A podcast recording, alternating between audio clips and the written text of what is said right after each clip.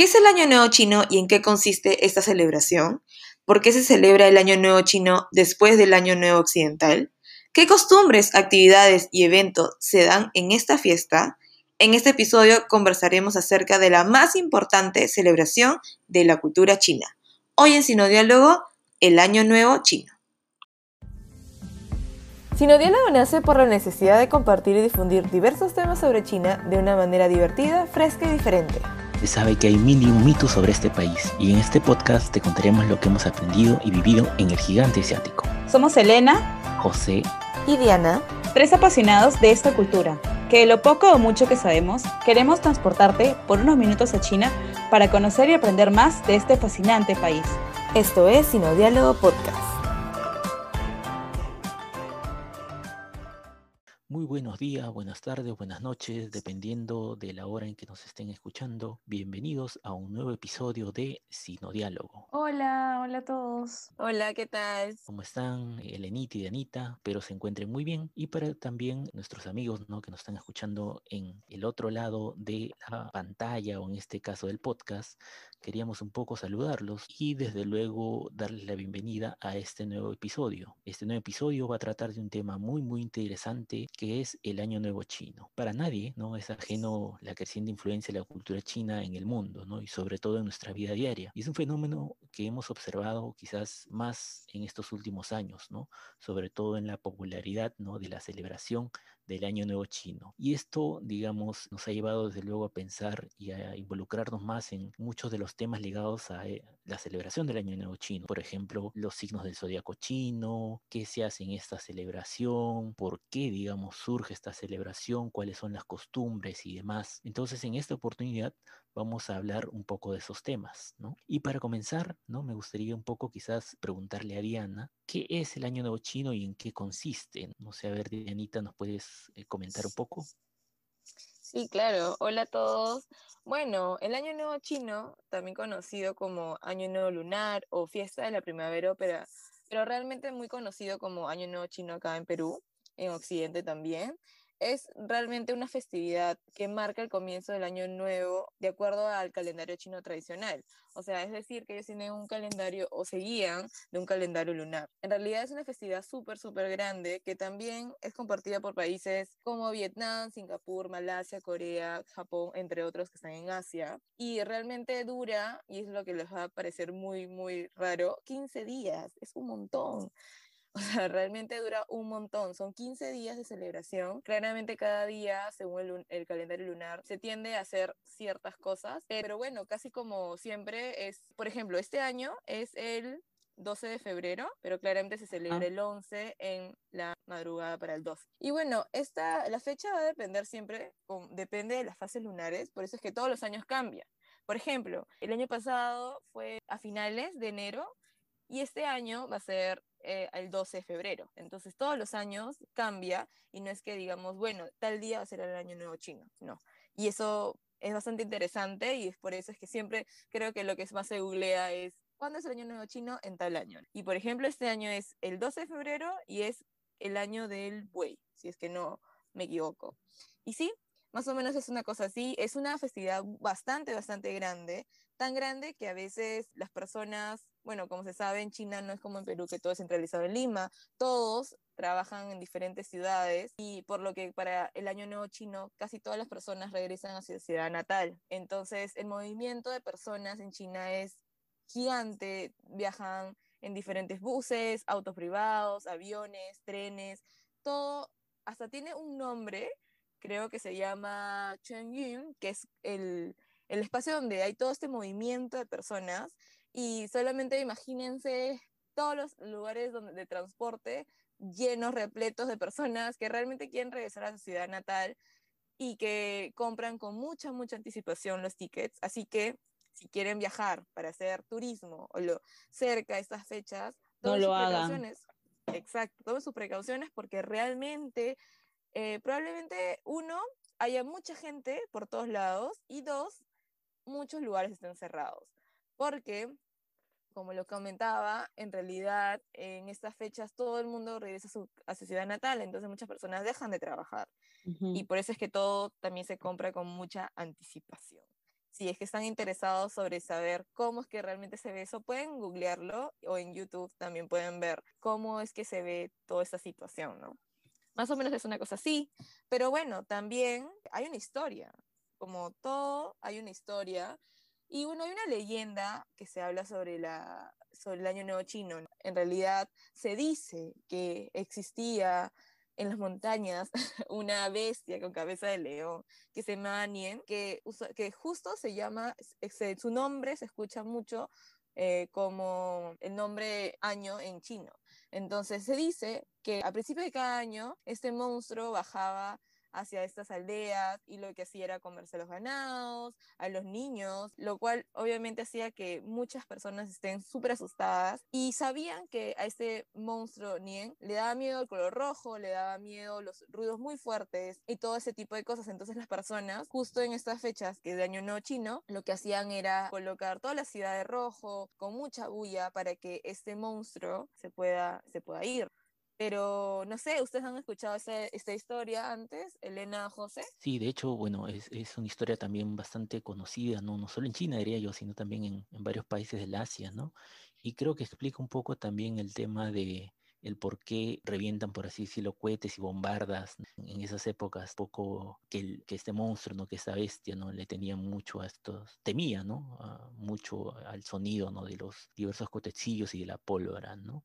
Pero inclusive, digamos, si nos ponemos a analizarlo eh, de una perspectiva, digamos, más histórica, ¿no? De los chinos. Me gustaría añadir a tu idea, Diana, que el origen también del Año Nuevo Chino radica en, el origen del calendario agrícola. Recordemos que, como bien mencionaste, no es el primer día del calendario lunar, ¿no? y justo más o menos cae entre la mitad del solsticio de invierno y, el, bueno, el solsticio de primavera. Y es una época en donde las familias chinas, eh, a través de la historia, ¿no? Se reunían eh, con sus familiares un poco para, digamos, reflexionar y, y planificar ¿no? las cosechas de, de, las próximas temporadas del próximo año. Recordemos que en realidad el año nuevo chino siempre cae en invierno en China y muchas veces, eh, sobre todo en las zonas nortes, ¿no? Es, es, una época de, de, bastante frío, por ende no, no se puede eh, cultivar, ¿no? Entonces las familias aprovechaban para reunirse y planificar y desde luego no recordar y reflexionar acerca de cosechas anteriores y lo que iban a hacer el próximo año. ¿no? Exacto, sí, en realidad es eso.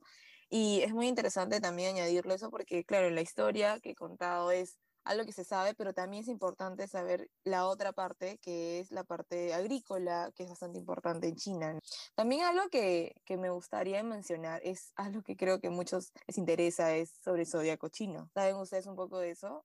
Creo que es más que nada sobre los 12 animales que comienza con la rata y dicen que termina con el cerdo, pero ¿saben por qué más o menos es así? Sí, eh, de hecho, bueno, hay una historia ¿no? relacionada a, a, Buda, ¿no? que planteó, digamos, un poco una carrera ¿no? de, de los animales eh, para llegar hacia él, ¿no? pero quizás, no sé si Elenita o, o tú nos podrían hablar un poco más de, de, eso. Sí, claro, entonces es más, es más que nada lo que estabas diciendo, es una carrera y dicen que el orden de los 12 animales del zodiaco chino, o sea, en realidad es por el orden en cómo llegaron, entonces se podría decir que la rata llegó al principio y al final llegó el cerdo, y así es como eh, empezaron, este, es como se, podrían decir, se posicionan estos 12, 12 animales zodiaco chino, que es muy interesante y seguro se preguntarán algunos, ah, ¿y qué animales zodiaco chino soy? Todo va a depender en qué año naciste uh -huh. y eh, según podríamos decir también que eh, tu personalidad también va a depender mucho de esta personalidad de este animal, ¿no? Y todas las características que también se pueden encontrar en internet, si es que lo googlean.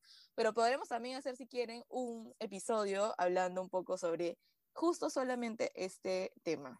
Horóscopo chino. Exacto. Y bueno, entonces no sé si Diana nos puede también hablarnos acerca de las costumbres, sobre todo, bueno, tú que has vivido en China eh, con, con, tu familia, ¿qué tipo de costumbres ustedes, por ejemplo, tenían a la hora de celebrar el Año Nuevo Chino?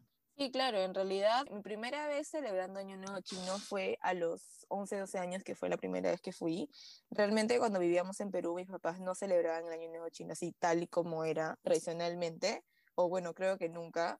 Entonces, para mí fue toda una experiencia que creo yo, si alguien quiere viajar y conocer de eso de primera mano sería muy, muy interesante. Como, todo, como toda tradición, comenzamos con la limpieza. Creo yo también que aquí en Perú, en todos los lugares, cuando comenzamos con esto del año nuevo, sobre todo el 31 de diciembre y todo, queremos limpiar, botar cosas como abrir una nueva página. El famoso detox. Detox, sí. Entonces, comenzamos con la limpieza. En China también se, se limpia ese día, se decora. Y bueno, en la decoración quiero hacer una pausa, porque realmente ahí en la decoración, como saben, en China el color rojo es un color bastante usado, porque significa dinero, fortuna, riqueza, entre otras cosas más, que todo lleva positivo. Entonces, se cuelgan bastante como estas pancartas, se podría decir, ¿cómo lo dirías tú, Lenita? Como, los carteles, carteles colgantes. Como, exacto, como carteles con frases que más que nada es para darle la bienvenida a este nuevo año, con frases positivas acerca de esto, entre otras cosas más. Y claramente algunos se pueden comprar, ahora se pueden comprar, pero también antiguamente los, los hacían. Y hay personas que todavía los hacen con frases bastante usadas o nuevas que quieran crear. Otra, podríamos decir como pancarta o cartel que se usa bastante, es este cartel que es como un rombo y que también rojo con dorado y que tiene el carácter chino que se, de, feliz, de fortuna, que es Fu. Pero eso es algo muy gracioso porque usualmente lo cuelgan al revés. ¿Te acuerdas que Elena, Elenita, creo que tú me contaste la vez pasada que, te, que sabías más o menos de eso? Claro, si uno ve el cartel, lo colgaría tal cual como está, ¿no? O sea, el carácter que se pueda leer. Sin embargo, la tradición es que el cartel lo pongas de arriba abajo, es decir, que lo inviertas para que es, porque esto tiene un significado que es como de atraer la felicidad, o sea, como hacer que la felicidad llegue a tu casa, por eso del cartel. Que llegue la fortuna. Ajá, la fortuna, eh, que no, o sea, ponerlo de arriba hacia abajo para que tenga ese significado. Sí, de hecho a mí lo que me pasó es que a mí me mandaron a colgar ese cartel y como yo estaba estudiando chino, dije, ah, bueno, lo voy a colgar así. Era mi primera vez celebrando Año Nuevo Chino, entonces lo colgué tal y como estaba el carácter y cuando cuando pasaron unas horas, volví y estaba al revés y yo no entendí, dije, qué raro. Volví a colocarlo y otra vez, era un juego entre, no sé quién estaba haciendo eso y luego me explicaron que claramente era todo lo que explicado Elena, ¿no? Que se tenía que poner al revés. Entonces es algo súper interesante. De repente, y lo han visto en bastantes chifas aquí, porque usualmente los usan, ¿no? Y bueno, más que nada es eso. También existe mucho la compra de comida, la compra de flores, muchas flores. La decoración también varía si tú vives en la ciudad, si vives en el campo. En el campo se puede hacer muchas más cosas porque hay un espacio más grande. Acuérdense que China no es que haya muchas casas, casi todo se pase arriba y todos son edificios. Yo, por ejemplo, vivo en el, en el piso 29, es bastante alto, entonces, y esto que hay edificios mucho más altos, y claro, los, espacios son, son muy chiquitos, pero no tanto como en el campo, que son unas casas. También existe mucho esto de compras de dulces, galletas, dulces en general, fruta, porque también cuando las personas vienen a visitarte, te traen cosas, pueden ser bolsas de fruta, bolsas de varias cosas, y así cuando te traen, tú también llevas, porque hay, una, hay este flujo de, de que mientras más das, también más recibes entonces existe mucho eso. Entonces en casa, realmente, me acuerdo que mi abuelita tenía un, almacén de, de, muchas cosas que yo decía, qué raro, ¿por qué no puedo entrar? Y una vez entré y había un montón de dulces, un montón de regalos, y yo estaba como impactada, dije, algo de esto me va a tocar pero no, todo era para los invitados. Para regalar. Eh, sí, y es muy interesante porque también, por ejemplo, si yo voy a la casa de José, ¿no? Y yo le llevo cosas, eh, probablemente lo que le llevo no, no se lo va a quedar él, probablemente esto se lo va a regalar a Elena, y es una cosa así, pero no, no es nada malo, no es como seguir brindando y brindando cosas. Que rota, ¿no? que va rotando. Exacto. Entonces, más o menos son cosas así. También hay la costumbre de la comida. No sé, la comida claramente va a cambiar. Por ejemplo, José estaba en varias partes de China ¿Y qué nos puedes decir de la comida? Sí, por ejemplo, yo pasé mi primer año nuevo chino en China en el 2009 en Shanghai. Claro, era básicamente un banquete familiar pero lo que preponderaba mucho era la comida marina, ¿no? Incluyendo, por ejemplo, los cangrejos y una serie, ¿no? De, de, comida típica, obviamente, de la región, ¿no?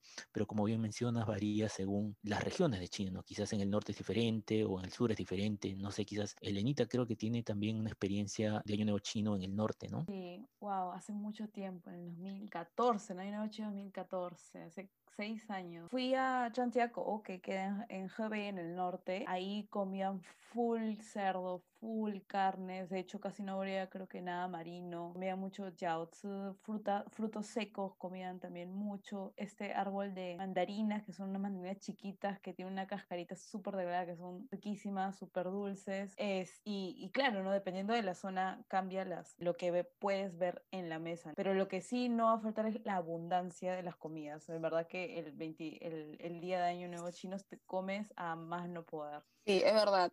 Todo va a depender mucho de, del lugar, pero generalmente podríamos decir que algo que sí se repite es eh, la abundancia, como dice José y Elena, pero sobre todo, por ejemplo, algo que sí, sí, sí o sí siempre hay es el pescado, porque el pescado en chino se dice yu, pero también hay una palabra que se escucha muy parecido, que es la abundancia. Entonces, van a siempre elegir platillos que tengan que ver con los sonidos eh, parecidos a cosas como suerte, abundancia, riqueza, entre otras cosas, ¿no? Bueno, en China se sabe que también están, van a ir aprendiendo que las horas de comida son, por ejemplo, la cena a las 6. En el sur se come a las 6 y eh, personalmente he cenado siempre súper temprano. Lo que hacemos era primero siempre bañarnos, ponernos algo que me olvidé de mencionar, colocarnos ropa roja. Usualmente se dice que sí es bueno, así como en Perú, creo que muchas personas usan el amarillo. amarillo, el amarillo o el blanco, ¿no? Para el año nuevo. En China se usa mucho el rojo. De hecho, hay muchas personas que todavía lo usan, pero ahora no tanto, depende mucho de cada uno, pero sí se usa algo rojo. Recuerdo que nos bañamos, nos alistábamos, a las 6 de la tarde ya estábamos cenando. Era, wow, había mucha comida y algo que sí siempre tienen que hacer es que esperar a que las personas mayores den el primer bocado, ¿no? Y se sirvan, y luego viene el brindis,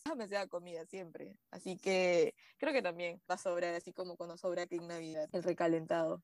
De hecho, es bastante eh, parecido ¿no? Eh, a cómo también se celebra en, en, aquí en, Perú, sobre todo en este esa ritual ¿no? que mencionaste, Anita. En, en, China, desde luego, no se come. Y luego, ¿no? Creo que algo muy importante es que todas las familias comienzan a ver también la cena de gala, o perdón, el show de gala, ¿no? De CCTV. Un clásico. Eh, un clásico, que tiene muchísimos años, ¿no? Y que cada día, por ejemplo, sorprende más, ¿no? Hace unos años me acuerdo que inclusive invitaron a Celine Dion, a Leonardo DiCaprio, o sea, un poco también habla de cómo, digamos, esta celebración se está volviendo cada vez más internacional. Y claro, es muy común, ¿no? Mientras vas viendo el show de, en CCTV, que es el canal, digamos, estatal, oficial, ¿no? De China, es muy común que la familia, ¿no? Comience también a jugar los juegos tradicionales, como el mahjong, como las cartas, etcétera, etcétera. Sí, pero hay un, sí, de hecho que sí, pero a diferencia podríamos decir de que, de acá, que luego lo vamos a mencionar también, es que en China realmente es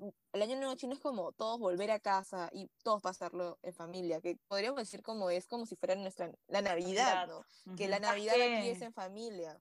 Más que nuestro año nuevo es más nuestra Navidad. Exacto, que todo es unión, todo es más en familia, porque claramente acá en nuestro año nuevo, eh, 31 de diciembre, todos pasan viajando de fiesta, es distinto, ¿no? Entonces sí hay esto de la secuencia de comer y luego pasar a ver el show que nos dice José, y el show realmente es, es gigante, o sea, si pueden lograr verlo, es gigante, hay miles de cosas, es súper coordinado, organizado hasta el último detalle, y luego vienen más cosas, más celebraciones. Por ejemplo, algo que se come bastante es este, o algo que hicimos una vez, mi mamá hizo, porque mi papá es del norte y mi mamá es del sur, y mi papá quiso hacer estos jiaozi, que son como dumplings, mm. que le dicen dumplings, los ravioles hicimos, los ravioles chinos, lo que hicimos fue, y es todo, todo un ejercicio, toda una celebración, porque en familia lo que hacen es todos se juntan, entonces empiezan, uno hace esto, el otro hace lo otro, como a jugar entre comillas entre todos para poder hacer estos dumplings o ravioles chinos. Y lo que quisimos hacer es poner como un premio, ¿no? Mi mamá estuvo muy generosa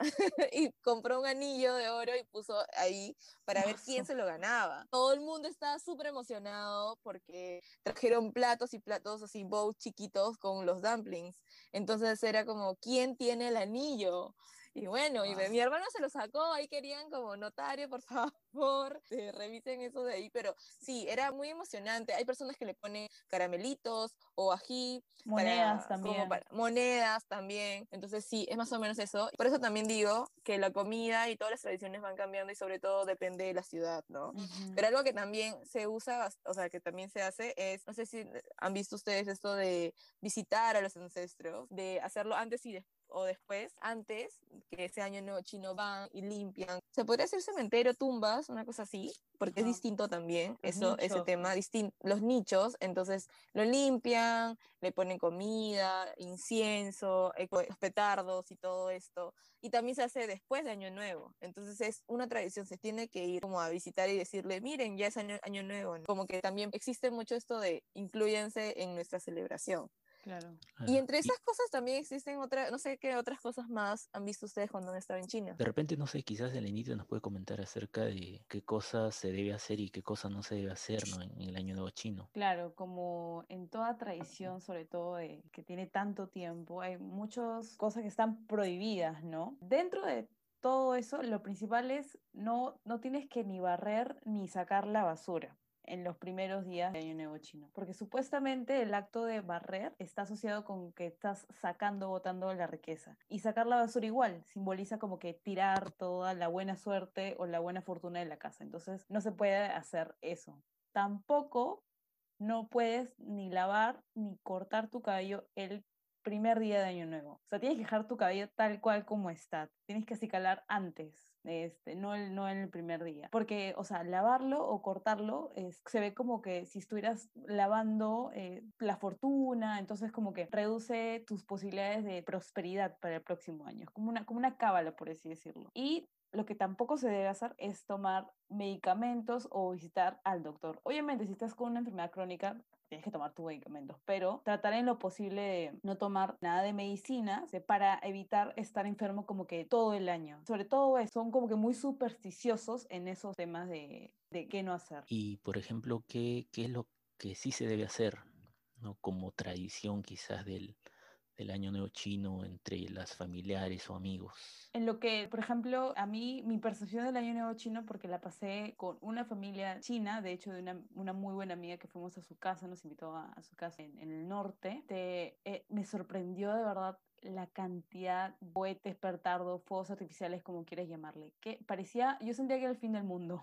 Nunca había escuchado tantos petardos en mi vida era increíble. Todo el cielo se, o sea, estaba lleno de humo, lleno, lleno. Y eso que era una ciudad pequeña. éramos un pueblito, era un pueblito chico en el norte, no me atrevería a decir de solo mil personas o mil personas, pero era increíble. O sea, no me, uno, no me quiero imaginar cómo habrá sido en otras ciudades, pero de verdad que eso es lo que a mí más me llamó la atención, de la cantidad de los cohetes que revientan para Año Nuevo De hecho, eso, eso a mí también me llamó la atención, pero por ejemplo, en los últimos años, sobre todo en las grandes ciudades, ¿no? Eh, llámese Beijing, Shanghai, Guangzhou, el tema de reventar cohetes y bombarse está prohibido, no lo han prohibido.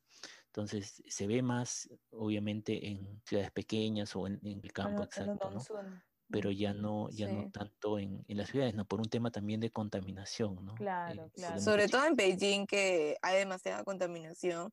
Y como decía Elenita, sí, es tanto los petardos o cohetes que ponen que el cielo se pone gris. Y una vez pregunté a mi mamá, ¿no? Que por qué ponían tanto. Y era como, es como si fuera una guerra entre qué familia tiene más dinero también, porque obviamente si tienes más dinero compras más y más. Y esto no es que solo sea a las 12 y ya.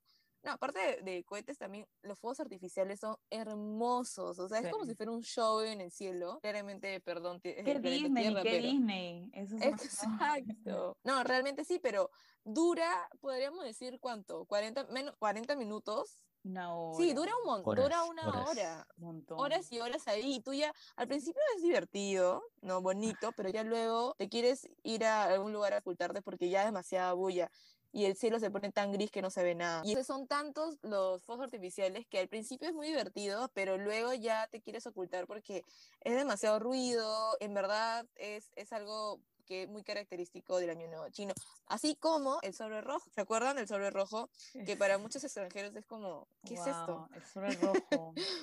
Es, de todas maneras, el sol rojo es una de las estrellas del, año nuevo chino. Bueno, para los que no saben, en China se estila a regalar un sobre de color rojo, sobre todo en año nuevo chino. Ojo que también se regala en otras ocasiones, ¿no? Como por ejemplo cuando alguien cumple años o en, una, en un matrimonio, ¿no? Este, también se estila. Pero en, en, año nuevo chino es especial. ¿Por qué? Porque eh, esos sobres rojos contienen dinero que normalmente dan tus familiares, las personas mayores, hacia los, los menores o los jóvenes, ¿no? Incluso los niños también. Entonces, este dinero se mete dentro de este sobre rojo este, y se lo da en el día de Año Nuevo Chino. Normalmente eh, como les digo, solo son los mayores que se lo dan los jóvenes, pero si eres mayor y no estás casado, según la, la, costumbre, no necesitas enviar sobre rojos a otra persona, ¿no? Entonces, les cuento lo que a mí me pasó. Es, fue, o sea, yo pensaba que era solo entre familiares, como que el papá, los hijos, es, los abuelos, a los sobrinos, etcétera, ¿no? Entonces, yo había ido a pasar año nuevo chino y, y éramos yo y otros dos amigas, éramos tres amigas que estábamos ahí con la familia china y fuimos a la casa de, habremos ido a la casa de seis familiares y los seis familiares nos dieron sobres rojos a nosotras, de, o sea, no era la gran cantidad de dinero, ¿no? Pero eran como dar 100 soles a un extraño. Yo, en primer lugar, obviamente mi primera reacción fue no, o sea, como que no, no, no, gracias, qué bonito, pero no pero no te dejan rechazarlo, o sea, como para ellos es un símbolo de, gratitud, ¿no? De, apreciar tu visita. De verdad que me quedé sorprendida porque que un extraño te dé dinero y no, ni siquiera una poca cantidad de dinero, te dé una suma relativamente grande, me quedé como que en, en shock. Y fueron varios familiares que nos dieron este dinero. ¿Cuánto recaudaste, Lenita? ¿Cuánto recaudaste? es lo que siempre dicen, es lo que siempre se dice entre los primos. Sí, es me, me, acuerdo a mi amiga, que era la, la, la, que nos invitó, que era la hija principal, ella recibió como casi 5 mil yuanes, que son como 2.500 soles. Hay menos solo 100 yuanes cada familiar, o sea, como que recibí como al final como 500 yuanes, algo así, pero... Son como 150 soles. Un montón, es demasiado dinero. Sí, claro. Así es. De hecho, el, el sobre rojo es parte también fundamental del, del Año Nuevo Chino, ¿no?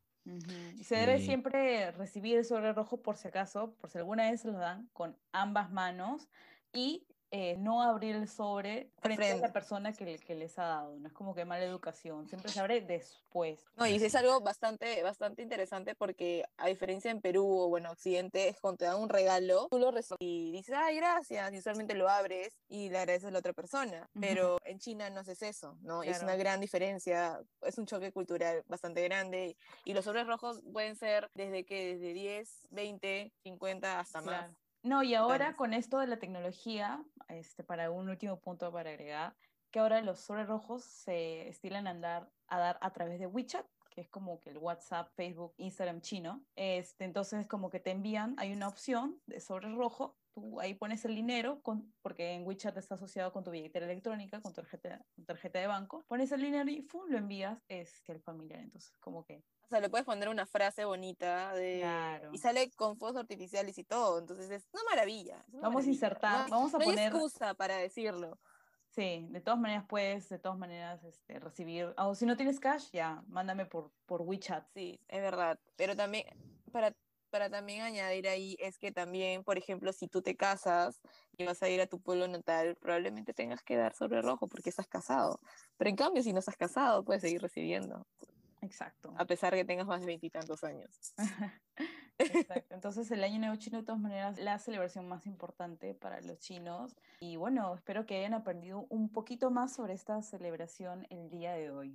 Muchas gracias. Entonces, solo para culminar, no dando una especie de resumen de lo que hemos hablado, ¿no? Hay mucha diferencia entre, desde luego, la celebración occidental, ¿no? Y la celebración eh, oriental, y en este caso específicamente en China. Sobre todo, como mencionamos, que el calendario chino obviamente sigue el calendario lunar, ¿no? A diferencia de, de la celebración de Año Nuevo occidental que sigue el calendario gregoriano. Después, bueno, la duración, ¿no? que creo que es un aspecto muy diferente que hemos hablado. De hecho, bueno, el tema del Año Nuevo Chino son semanas de celebraciones y que culmina ¿no? con el popular eh, Festival de Faroles o Yuan Xiao, 15 días después del Año Nuevo chino. Ahora otra diferencia, no podemos hablar de los feriados, las que aquí en Perú, en, Occidente, quizás son dos, tres días de feriados, dependiendo de cuánto cae el 31 al primero, ¿no? En China son siete días, no es toda una semana, los siete primeros días del de, eh, Año Nuevo. Y luego no hemos visto y hemos conversado de que se realizan muchas actividades diferentes. El Año Nuevo chino que viene, cuyo primer día es el 12 de febrero del año 2021, constituye el, año del buey, del buey de metal para ser eh, más específico, ¿no? Y eh, muchas de las actividades, celebraciones y las cenas se van a celebrar el 11 de febrero. Y bueno, eso es todo con relación a este tema.